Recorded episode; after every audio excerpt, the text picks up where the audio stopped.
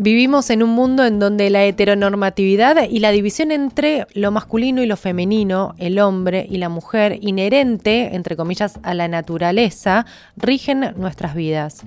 Desde la red interdisciplinaria de estudios de género de nuestra universidad se llevan adelante distintas investigaciones en relación a estas temáticas. Y hace dos años, invitada por la red para dar comienzo, dar inicio e inauguración a la red interdisciplinaria, nos honró con su visita Judith Butler, filósofa estadounidense que ha realizado grandes aportes en el campo del feminismo a través de sus teorías. Hoy vamos a conocer más en profundidad el pensamiento de Butler y lo haremos junto a María Inés La Greca, licenciada y doctora en filosofía, además becaria postdoctoral en el CONICET y que dentro de nuestra universidad se desarrolla, se desempeña como profesora adjunta de metodología de la investigación y dicta el seminario Epistemología del Género en la maestría en estudios y políticas de género. Y es además desde 2015 la coordinadora de la red interdisciplinaria de estudios de género. Buenos días María Inés Mercedes y Pedro te saludan. Hola, ¿qué tal Mercedes? Pedro, un gusto hablar con ustedes. Buenos días. Igualmente, bienvenida a Estación Untref nuevamente. Y como decíamos, vamos a profundizar sobre el pensamiento de Judith Butler y algo que a lo que nosotros estamos acostumbrados ya dentro de estas sociedades y en el mundo que nos rodea es hablar de hombre y mujer, masculino y femenino, como algo que se nos viene dado, ¿no? Como la naturaleza nos hizo hombres, nos hizo mujeres y tenemos estos sexos y estos géneros, pero Judith tiene otra visión sobre esto y más eh, relacionado a la construcción social. ¿Qué nos puedes contar al respecto?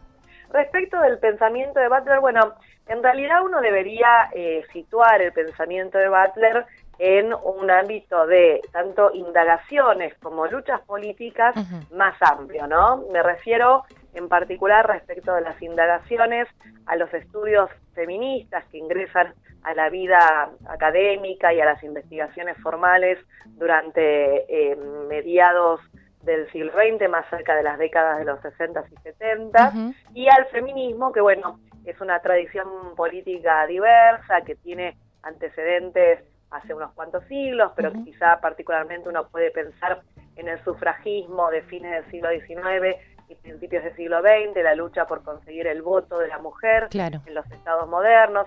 En esas dos líneas que eh, se tocan, aunque no son plenamente coincidentes, de la investigación eh, teórica, práctica en ciencias humanas sociales, incluso también en ciencias naturales que ha hecho el feminismo y el feminismo como, como movimiento político eh, diverso, podemos situar a Butler, que eh, la situaríamos de la siguiente manera, vos estabas introduciendo muy adecuadamente eh, su pensamiento, haciendo referencia a nacemos hombres y mujeres, hay algo de la naturaleza o no en lo que somos, y bueno, ya antes de Butler se plantea en términos nuevamente teóricos y políticos, me voy a referir más específicamente lo teórico, porque estamos hablando de la Universidad de las Investigaciones, pero siempre hago la salvedad de, la relación con, la búsqueda de la transformación de la vida social, que también tiene que ver este conocimiento.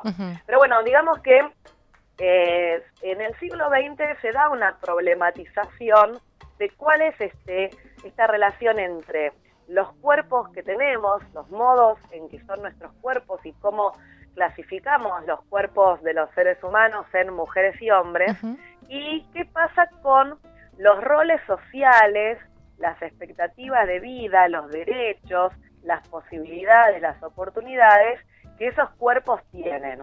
Dicho de una manera un poco más sencilla, ¿cuál es la relación entre tener un cuerpo de mujer y que se esperen determinadas cosas de cómo una debe actuar en la sociedad. Por ejemplo, eh, un, un, ejemplo muy, muy, muy, muy clásico, muy obvio incluso, es la cuestión de la maternidad. Porque las mujeres tenemos cuerpos que están biológicamente preparados para eh, eh, embarazarse, para procrear, para dar a luz, ¿significa eso que las mujeres tenemos un destino social atado a nuestra capacidad reproductiva? Y estas preguntas se, se, se hacen eh, digamos, a partir de una detección, un diagnóstico de que las mujeres no tienen los mismos eh, derechos, los mismos, eh, las mismas oportunidades que los hombres en la sociedad. Por ejemplo, como te mencionaba cuando hacía la introducción, ¿por qué las mujeres ingresan a la vida de los derechos políticos mucho más tarde que los hombres? ¿Sí? Eh, ciudadanos deberíamos ser todos. Claro, por supuesto. Es decir, ¿por qué las mujeres, por ejemplo, específicamente en Argentina, hasta los años eh, fines de 40, 50, no recuerdo cuándo fue exactamente la fecha del voto femenino, no votaban y los hombres de la Argentina votaban desde el momento que hubo elecciones. Claramente que además los hombres también votaban respecto de una pertenencia de clase, ¿no? Eso complica la cuestión, pero el punto era que por ser mujer ya era suficiente para no tener el derecho al voto. Entonces, estas cuestiones en relación a cómo, eh, cómo son nuestros cuerpos, cómo entendemos que los cuerpos son o mujeres u hombres y cuáles son los roles sociales que tienen, empieza a ser problematizada, como te digo, por el feminismo y específicamente en los años 60 y 70 ese feminismo, ese impulso de pensar críticamente eh, la sociedad para volverlo una sociedad más igualitaria, o mejor dicho, menos desigual y menos opresiva para las mujeres, impulsa que se piense, por ejemplo, que bueno, cuando se cuenta la historia de la humanidad, se nos cuentan grandes relatos de los reyes, de los emperadores, de las civilizaciones, que resulta que en todos esos relatos los protagonistas, los héroes históricos, también son hombres. Siempre son hombres, sí. Entonces la pregunta empieza a ser, bueno, eh, ¿realmente hay eh, una un protagonismo eh, exclusivamente masculino por, por, por, una especie de superioridad del género masculino para la vida política, para la acción social, o en realidad las mujeres han estado desplazadas hacia ciertos márgenes de la sociedad, han estado eh, invisibilizadas de las reflexiones históricas sobre la vida de nuestra humanidad, entre comillas.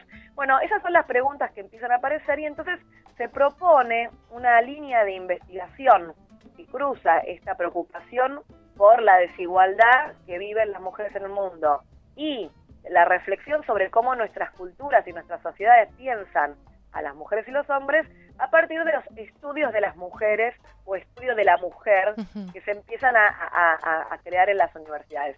Estos estudios van evolucionando pensando estas cuestiones en distintas disciplinas y aparece, que acá es donde yo querría ubicarte un poco mejor eh, la, aparición eh, crítica y productiva de Butler, aparecen posteriormente la categoría de los estudios de género.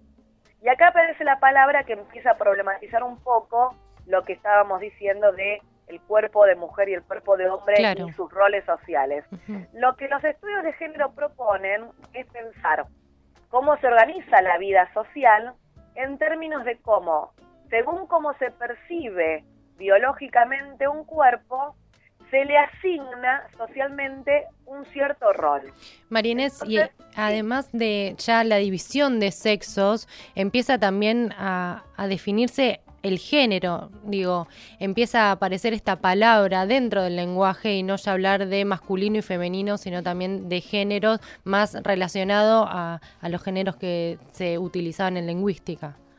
Eh, a ver, sí, justamente la palabra género es una palabra que se eh, toma de la, de la gramática, el género es eh, un modo de clasificar eh, las palabras, por ejemplo, bueno, decir linda es, y lindo se diferencia en que el adjetivo habla de la misma cualidad, pero linda se aplica a los sustantivos que, tengan género femenino y lindo a los que tengan género masculino. Es verdad que proviene de la gramática, de la, del estudio de las lenguas y se exporta hacia eh, los estudios de género. Eh, hay una cierta relación, pero bueno, no nos vamos a meter ahí con también ciertos desarrollos de la psiquiatría de los años 40, donde se piensa a pensar las identidades eh, transexuales con la idea de identidad de género como distinta del sexo biológico de la persona. Bueno, hay, hay varias cuestiones que están alrededor, pero sí, efectivamente, en los estudios de género se toma esta palabra con el siguiente objetivo teórico. diferenciar la interpretación de cómo los cuerpos son biológicamente, o mejor dicho, la clasificación en macho y hembra o hombre o mujer, y eh, el género como una interpretación que es histórica, que es cultural, que es específica de cierto espacio y del tiempo, de eh, lo que pueden hacer esos cuerpos o los lugares sociales que pueden ocupar. Entonces ahí aparece la distinción entre femenino y masculino como distinto de mujer y de hombre. En el sentido, la, eh, esto tiene un objetivo teórico e incluso un objetivo político. El objetivo teórico es decir, diferenciemos cómo es una carga biológica de, o, una constitución eh, corporal de los roles que debe ese cuerpo tener en un mundo. Y ahí esa diferencia, decir que ser mujer no es inmediatamente actuar como se supone que lo femenino debe actuar socialmente, esa diferencia intenta decir dos cosas. Primero, en no todas las sociedades se ha interpretado de mujer puede tener como su rol, entonces lo femenino y, lo, y, la mujer no son cosas que están directamente relacionadas, sino que hay una interpretación cultural que establece esa relación.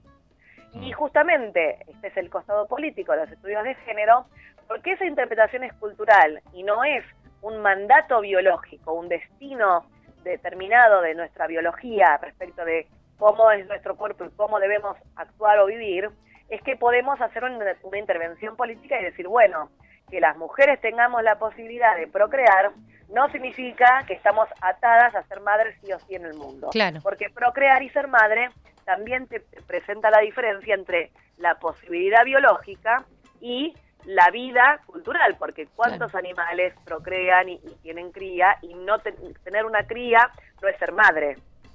No, y también una cría, eh, digamos, esas son interpretaciones ya de la cultura y, de la sociedad y, de la historia. También una puede ser madre sin tener una cría, sin procrear. Bueno, eh, exactamente, pero eso eh, lo que te marca es que el rol de la maternidad es una producción cultural de un modo de vida. Claro, es decir, eh, el, tipo de cuestiones que se juegan en la vida, claramente uno no puede negar que tengan que ver con que los cuerpos tengan la posibilidad de la procreación y la mujer pueda tener la posibilidad del embarazo.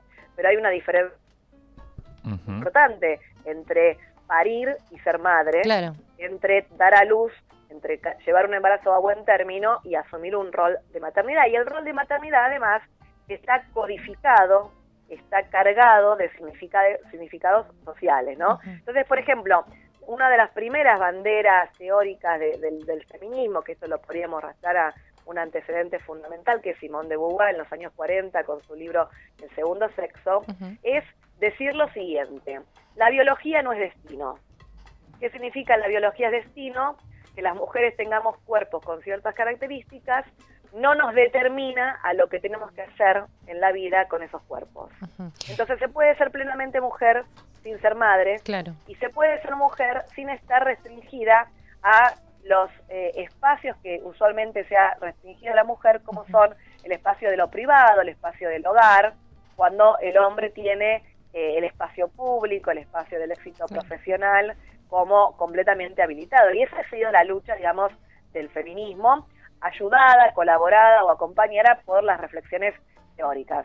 En los años 60 y 70 se instala esto, que eh, es lo que también se conoce con el nombre de una que, dio el nombre a una antropóloga muy importante y que es una, una, teoría, una teórica que es importante para entender también a Butler en, el diálogo que ellas también establecen, Gail Rubin eh, propone la distinción o mejor dicho, la noción de sistema sexo-género, para decir lo siguiente, cuando yo quiero estudiar una cultura, yo eh, quiero eh, pensar cómo en las distintas culturas puedo llegar a detectar un mismo lugar subordinado o inferior de las mujeres, pero para eso tengo que poder tener una cierta clave de lectura, una, una hipótesis, y la hipótesis que propone el Rubin es esta. Bueno, en las sociedades se organiza la percepción de la diferencia sexual, la percepción de la diferencia biológica entre los cuerpos, que llamamos mujer y hombre, esto se organiza a través de una interpretación que es el género. El género dice un cuerpo es de determinado modo y entonces le corresponden ciertas conductas, ciertas posibilidades y eh, el, punto de la antropología es estudiar cómo esas diferencias se fueron dando. De hecho, la idea de la categoría de género es que lo que se define como lo femenino y lo masculino tiene que ver con lo biológico en un punto, pero en realidad tiene más que ver con cómo se interpreta eh, lo femenino y lo masculino de un modo relacional, es decir, se define lo femenino por lo masculino y lo masculino por lo femenino. Entonces, te doy un ejemplo claro. Los hombres son racionales, los hombres eh, son eh, más eh, mentales, los hombres son más activos, los hombres tienen que ver con, digamos, lo masculino tiene que ver con, con la fuerza y la mujer tiene que ver con el sentimiento, la mujer tiene que ver con la debilidad, la mujer tiene que ver con, eh, con el, cuidado de los demás, del cuidado de los otros, etcétera. Entonces, ese tipo, e, esos significados sociales que marcan el modo en que un sujeto entra a una vida social y entiende qué se espera de él o de ella, esos significados sociales son tanto más importantes, dicen los estudios de género, que cómo es tu cuerpo. Estamos reflexionando sobre género, sobre estudios de género y conociendo más las teorías de Judith Butler. Lo hacemos con María Inés La Greca, coordinadora de la red interdisciplinaria de estudios de género de nuestra universidad. Y. Em, María Inés, eh, la cuestión del lenguaje últimamente em, se está dando una disputa dentro eh, de lo que es la, utilización de las palabras. Se han incluido al vocabulario em, la X o la E para tratar de desgenerizar eh, el, el, lenguaje un tanto. ¿Cómo se piensan eh, desde la filosofía de Judith Butler estos aportes? Bueno, tu pregunta viene muy bien porque engancha con lo que venía a relatarles a continuación después de haber situado un poco generalmente, estamos hablando, ¿no? Estas cuestiones. Eh, una vez que tenemos la, eh, los estudios que están pensando el género como eh, la interpretación cultural, los roles... Marinés. Se establece un modo de pensar que es el que va a venir a intervenir críticamente Butler y que va a tener con esto que, que, va a tener mucho que ver con esto que vos me preguntas. lo que se instala es una cierta eh, digamos, hipótesis básica que, todos estos estudios aceptan de que el sexo es el aspecto dado, natural, biológico, inmodificable de eh, los sujetos humanos y el género eh, es el aspecto que es histórico, que puedes cambiar, aunque no sea inmediatamente y lleve mucho tiempo, que es distinto en distintas culturas y entonces es interpretado y como los lenguajes, con los modos de hablar, en tanto nos enseñan cómo pensar el mundo. Esta, esta distinción entre eh, lo, dado y lo... Marines, ¿nos escuchas? No sé hasta dónde me pudieron escuchar, eh, pero bueno, retomo, no se preocupen. Eh, volviendo a la cuestión del lenguaje, el lenguaje tiene mucho que ver acá porque es en el lenguaje y en las producciones culturales eh, donde nosotros podemos leer estas eh, formas que nuestras culturas han pensado lo femenino y lo masculino, ¿no? Lo que yo les comentaba es que, y justamente Butler se va a ocupar mucho de la cuestión del lenguaje, el lenguaje entendido no como un instrumento o un código que usamos para expresar eh, pensamientos que ya existen en nuestra cabeza o para simplemente reflejar cómo es la realidad, sino el lenguaje teniendo un rol productivo, un rol donde el lenguaje nos eh, diseña, nos configura el mundo de un modo y cuando aprendemos el lenguaje aprendemos esa configuración que nos permite movernos en el mundo, pero que también marca los límites de qué podemos pensar que el mundo es, ¿no? Si a nosotros nos enseñan que en el mundo solamente puede haber hombres o mujeres y no hay otra cuestión, entonces cualquier cosa que no se ajuste a ser mujer u hombre nos va a parecer anormal. Y acá viene otro de los elementos que es importante para esta discusión, que es la distinción entre normalidad y anormalidad, que es una cuestión que Butler va a trabajar. Entonces, volviendo un poco para atrás, yo lo que les decía era que Butler parte de eh, este esto que los estudios de género habían tomado como una hipótesis básica. El sexo es lo natural y el género es lo interpretado históricamente, entonces podemos eh, pensar el género, podemos repensarlo, podemos modificar las expectativas de cómo ser femenino y masculino en el mundo. Y Butler esto lo, lo, lo, lo usa, es decir, ella parte de este tipo de reflexiones, pero eh, hace una crítica que es importante y es la siguiente. Resulta que cuando hemos pensado que el sexo era lo natural y el género era lo interpretado culturalmente, hemos estado presuponiendo la heterosexualidad. ¿Qué significa esto? que cuando los estudios de género desenganchan la biología de ser, de, la forma eh, en que es legítimo ser eh, mujer en el mundo, es decir, diferencian lo que el cuerpo eh, sea o, el sexo sea como lo natural, como que no determina cómo hay que actuar, en realidad siguen pensando el sexo y de un modo que presupone que solamente hay dos opciones, ser mujer o ser hombre, y que entonces, aunque estén eh, pensados como diferente de lo natural, de lo, de lo social, el sexo de género, se sigue pensando que hay dos sexos y dos géneros nada más y que eh, si tenemos que pensar la línea entre sexo, género y orientación sexual, resulta que nuestra, nuestra cultura y nuestras reflexiones siguen pensando que del sexo mujer se corresponde una interpretación de género femenino y un deseo heterosexual por el género opuesto. En el caso de, el, del, digamos, no, en el caso de ser hombre, un, género masculino y un deseo también heterosexual, es decir, por el, por el género opuesto. La cuestión es que Butler dice, bueno, pero esto cómo puede explicar la homosexualidad, por ejemplo. En realidad, esa su presuposición de que del cuerpo de, de la mujer aunque no se sigan con necesidad, se sigue histórica y culturalmente un comportamiento femenino y un deseo por el género masculino, en realidad lo que estamos presuponiendo es que la gente tiene que ser heterosexual. Claro.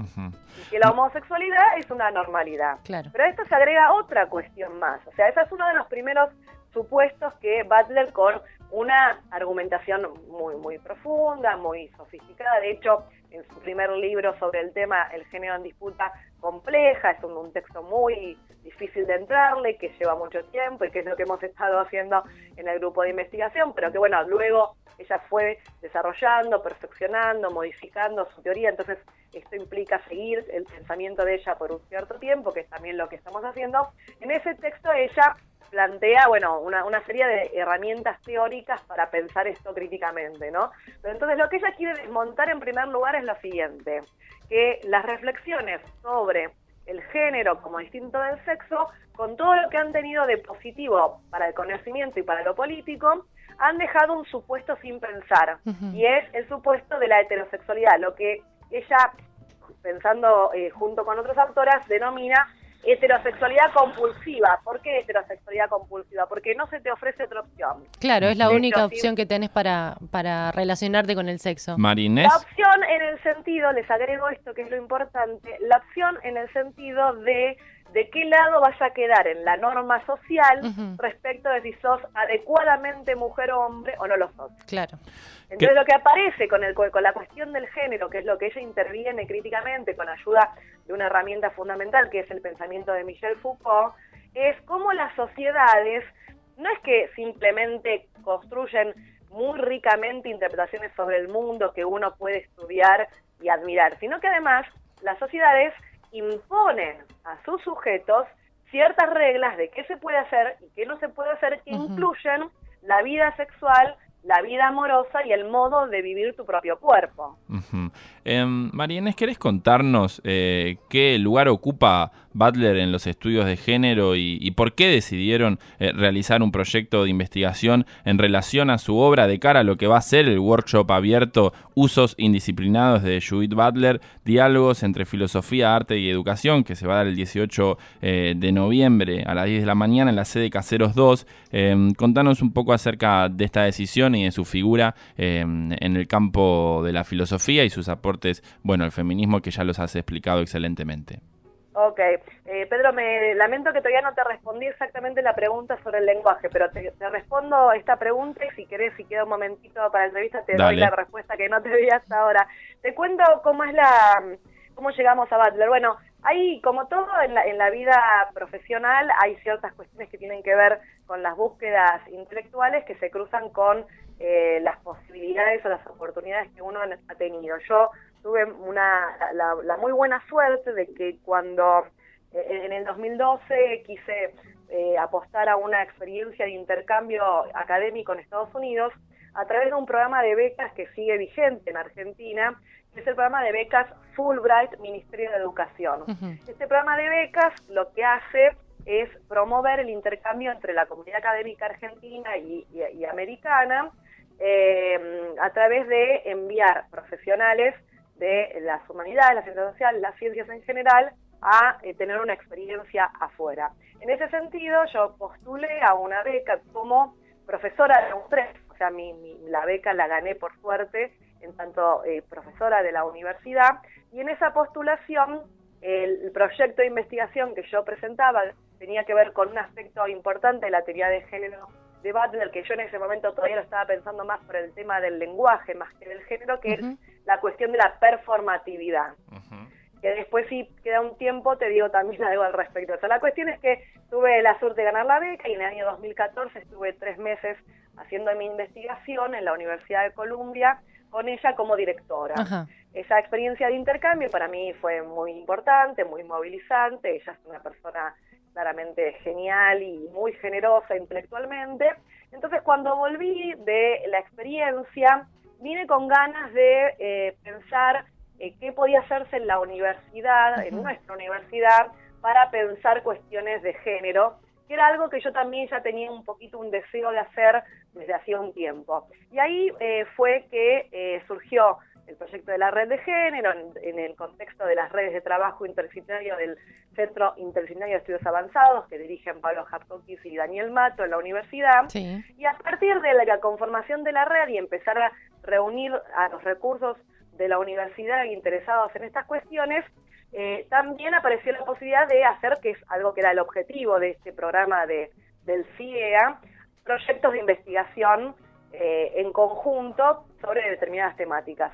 Bueno, como había venido de trabajar con Butler, como habíamos empezado el proyecto de la red de género con muy buena suerte y además Butler misma venía a dar una conferencia en septiembre, le propuse a algunas compañeras que eh, presentáramos un proyecto para pensar justamente los estudios de género, qué son los estudios de género a partir de la perspectiva de Butler, que esto es un intento de, por un lado, iniciar una investigación teórica que, bueno, algunas otras compañeras ya venían haciendo en otras disciplinas, pero que la, enfocábamos desde un lugar fuertemente teórico, como para hacernos un bagaje intelectual fuerte de este tema, pero desde la perspectiva de Butler, como eh, proponiendo, bueno, a partir de la situación actual de los estudios de género, porque lo que Butler eh, hace en los estudios de género y en el feminismo es una intervención crítica muy fuerte, muy polémica, muchas feministas y muchas estudiantes del género no les gustó la propuesta de Butler y la discutieron mucho, y esto en realidad siempre es muy positivo porque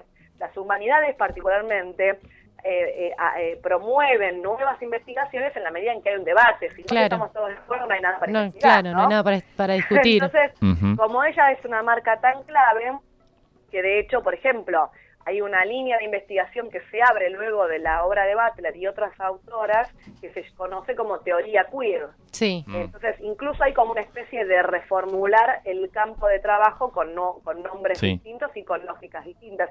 Y yo creo, bueno, te, te, te, resumo esto, fue a partir de, de, empezar a pensar cuestiones de género con compañeras de un tres que venían haciendo investigaciones en distintas disciplinas y carreras que la universidad dicta y encontrarnos que dijimos, bueno, empecemos, entrémosle al pensamiento de Butler, que es un pensamiento plenamente actual para las discusiones de género, que además en algún punto te obliga a repensar la tradición de los estudios de género antes de ella. Entonces, eso fue lo que hicimos estos dos años y eso es lo que se va a poder apreciar, eh, lo digo con mucho entusiasmo, mañana, que lo que vamos a hacer es eh, una dinámica de taller, se conoce como workshop en, en el en el habla académica, pero la palabra sería traducida por taller. ¿Qué significa esto? Nos vamos a reunir en una instancia pública porque un poco tanto por eh, el impulso que tenemos como red, como nuestro interés como investigadores, la idea es que esto no sea solamente un diálogo de especialistas, sino que alumnos, alumnas, gente interesada en estas temáticas pueda eh, presenciar las discusiones, hacer preguntas. Abierto al público. Claro, quizás llevarse eh, ganas de leer algo o ganas de investigar algo o por lo menos actualizarse respecto de cómo se discuten ciertas cosas y bueno, nos vamos a reunir y vamos a presentar seis trabajos del de, eh, el grupo de investigación, el grupo de investigación tiene más integrantes, pero hemos hecho una elección de quienes estábamos en condiciones de poder escribir una ponencia para este día y debatirla. Y la idea será presentar los distintos trabajos y eh, dar espacio a la pregunta y la discusión. Habrá algunos trabajos, por ejemplo el mío, que va a abrir el, taller un poco más eh, de, de, una, especie de perspectiva general, una introducción o, una presentación de la perspectiva de Butler en relación a mi propia profesión, que es la filosofía, que es también la profesión de Butler.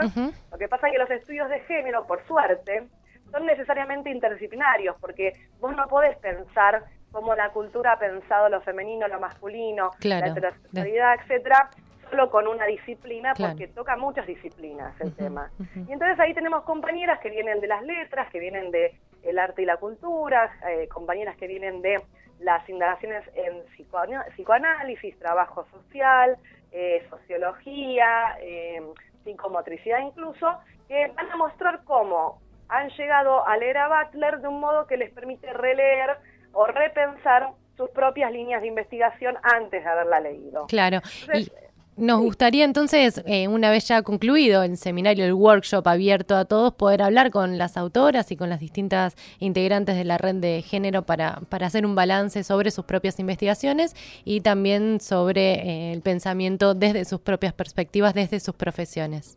Bueno, yo eso se los voy a agradecer. Las compañías también están al tanto de esta entrevista y de, y de el interés que Estación 3 siempre está eh, teniendo a todas nuestras actividades académicas y de extensión pensadas en términos del género, de las discusiones actuales que tenemos. Y en ese sentido, si tienen un minutito, querría responder la pregunta pendiente de Pedro sobre el lenguaje. Dale, tenemos un minutito más y disculpanos que no podemos eh, extendernos más sobre estos temas. No, no, estaría que hace falta, hace falta. sí, estaría bueno mucho más, pero bueno, lo que ustedes hacen para nosotros es excelente. Así que te respondo la cuestión del lenguaje mm, porque me parece que la cuestión del lenguaje es la que puede unir también mi actividad como investigadora académica y el rol de comunicadores sociales que ustedes tienen, ¿no? Porque, ¿qué pasa con la cuestión del lenguaje? Bueno, pasan muchas cosas, pero vos me preguntabas por qué se busca hablar de distintas maneras, por qué se usa la X o el arroba. Bueno, eh, si bien es más, más, más largo y más extensa la cuestión, yo te voy a dar una, una mirada sobre la cuestión que es la siguiente.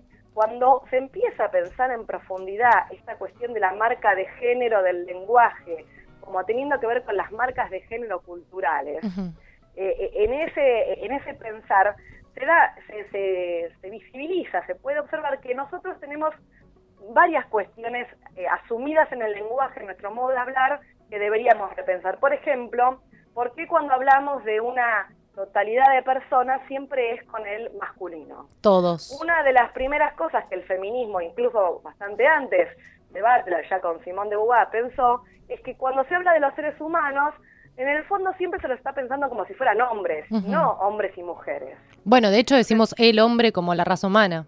Bueno, exactamente. Lo que dice Simón de Beauvoir es que sobre, sobre la idea de humanidad se ha incorporado la idea de el hombre en tanto ser masculino como, como si ese fuera el modelo y lo femenino fuera como una especie de versión segunda, una especie de, de, de, elemento posterior. Eso es una cosa que se ha problematizado mucho en el feminismo ya antes de Butler.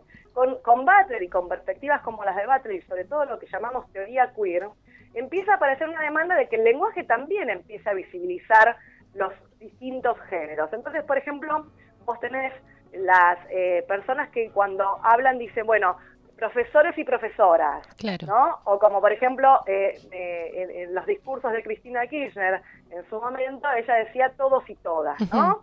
¿Qué significa esto? Bueno, no voy a hablar como si todos fueran, si todo fuera la mayoría masculina, voy a marcar que hay distintos géneros.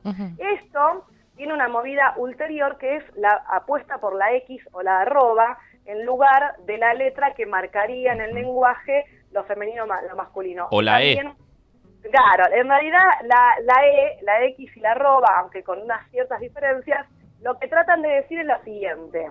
Hay más posibilidades de género que lo masculino y lo femenino, porque bueno, una cosa que se problematiza es qué pasa con la lesbiana, qué pasa con el gay, qué pasa con la identidad transexual, qué pasa con la identidad travesti, qué pasa con la identidad intersex, que algún día podríamos hablar de eso en otro programa con un poquito de, mejor detalle. ¿Qué pasa con las identidades que son legítimas como modos de mundo, que nuestra sociedad las manda siempre como a un lugar marginal. Entonces, quienes hacen una, una, militancia en el lenguaje y en la calle, eh, el derecho a estas identidades como identidades legítimas, aunque nuestra sociedad diga otra cosa, lo que dicen es, incluso en el lenguaje tenemos que marcar esto. ¿Y cómo lo marcamos?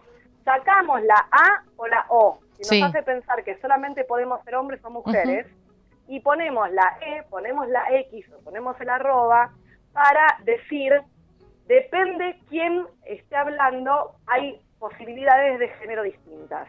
Entonces, la, la apuesta lingüística es una apuesta por incluir dejando el lugar vacante. Es decir, como no marco que estoy hablando por, por, por hombre o por mujer o por femenino o por masculino, entonces tengo un lenguaje más inclusivo. Esto es una apuesta política interesante, nosotros la usamos mucho en nuestras comunicaciones, pero también tiene sus, eh, eh, sus distintas límites que por ahí habría que explorar, ¿no? Porque, bueno, en algún punto a veces parece que la batalla es solo la batalla por el modo de decir, que es importante, que es parte de la lucha o de la reflexión teórica, pero a veces no, no puede ser que quede solo en esa cuestión lo que se está pensando o que se pase a una cierta lógica de, eh, de, la acusación de que en el modo de hablar ya está toda la opresión de los géneros eh, marcada. A veces sí, a veces no, y eso es lo que hace compleja la cuestión, pero esto es lo que te marca, y eso lo decía en términos del rol de ustedes como comunicadores sociales, es que el lenguaje no es inocente tampoco. No, por supuesto. El lenguaje, el modo en que hablamos, el modo en que presentamos las cosas, marca una cierta norma social que podemos tener naturalizada y dar por sentada sin cuestionar o que podemos cuestionar nos gustaría continuar profundizando sobre este tema, sobre el lenguaje y también sobre las distintas em, teorías. Y eh, un día podríamos también ahondar sobre la teoría queer de, Judith Butler. Y te agradecemos, María Inés, por, por tu tiempo y por ser siempre tan clara con, con tus exposiciones. Muchas gracias. Bueno, yo les agradezco a ustedes que siempre están tan atentos a difundir todo el trabajo que hacemos y me parece que es muy lindo que podamos tener una universidad en donde profesores, investigadores y comunicadores sociales trabajamos en común. Exacto. Muchísimas gracias, Marínez. Un abrazo. Adiós. Hablábamos con María Inés La Greca. Ella es la coordinadora desde 2015 de la Red Interdisciplinaria de Estudios de Género. Es también eh, licenciada y doctora en filosofía, becaria postdoctoral del CONICET y tuvo la oportunidad de trabajar en conjunto con Judith Butler, una filósofa estadounidense que hizo grandes aportes en las teorías feministas del siglo XX y en la actualidad. Y ahondábamos sobre la teoría de Butler cómo el género es una construcción social y no algo inherente a la naturaleza, a la biología, y cómo también el lenguaje nos lleva por un camino de mm, mostrar en las políticas relacionadas al género, ¿no? Como recién mencionábamos y hablábamos con, con Pedro y con Marinés, el tema de la X, de la arroba, de la E, en cómo se en estos tiempos se empieza a pensar que el lenguaje también forma parte de los estudios de género y de las teorías de género. Y sería eh, muy importante que podamos tener eh, pronto a María Inés La Greca aquí en el estudio porque son temáticas que necesitan eh, tiempo para ser abordadas. está bueno hacerlo desde teorías, desde referentes como claramente lo es Judith Butler, porque se trata de desarticular, no de desaprender. Hablábamos del lenguaje, de desestructurar y para todo eso hace falta tiempo. Exactamente. Tiempo y dedicación y estas temáticas obviamente son urgentes, imprescindibles, eh, así que la esperamos pronto a María Inés La Greca aquí por el estudio para seguir profundizando sobre esto. Y también sobre las investigaciones que se están llevando adelante desde la red interdisciplinaria de estudios de género de nuestra universidad. Nosotros seguimos en Somos de Acá.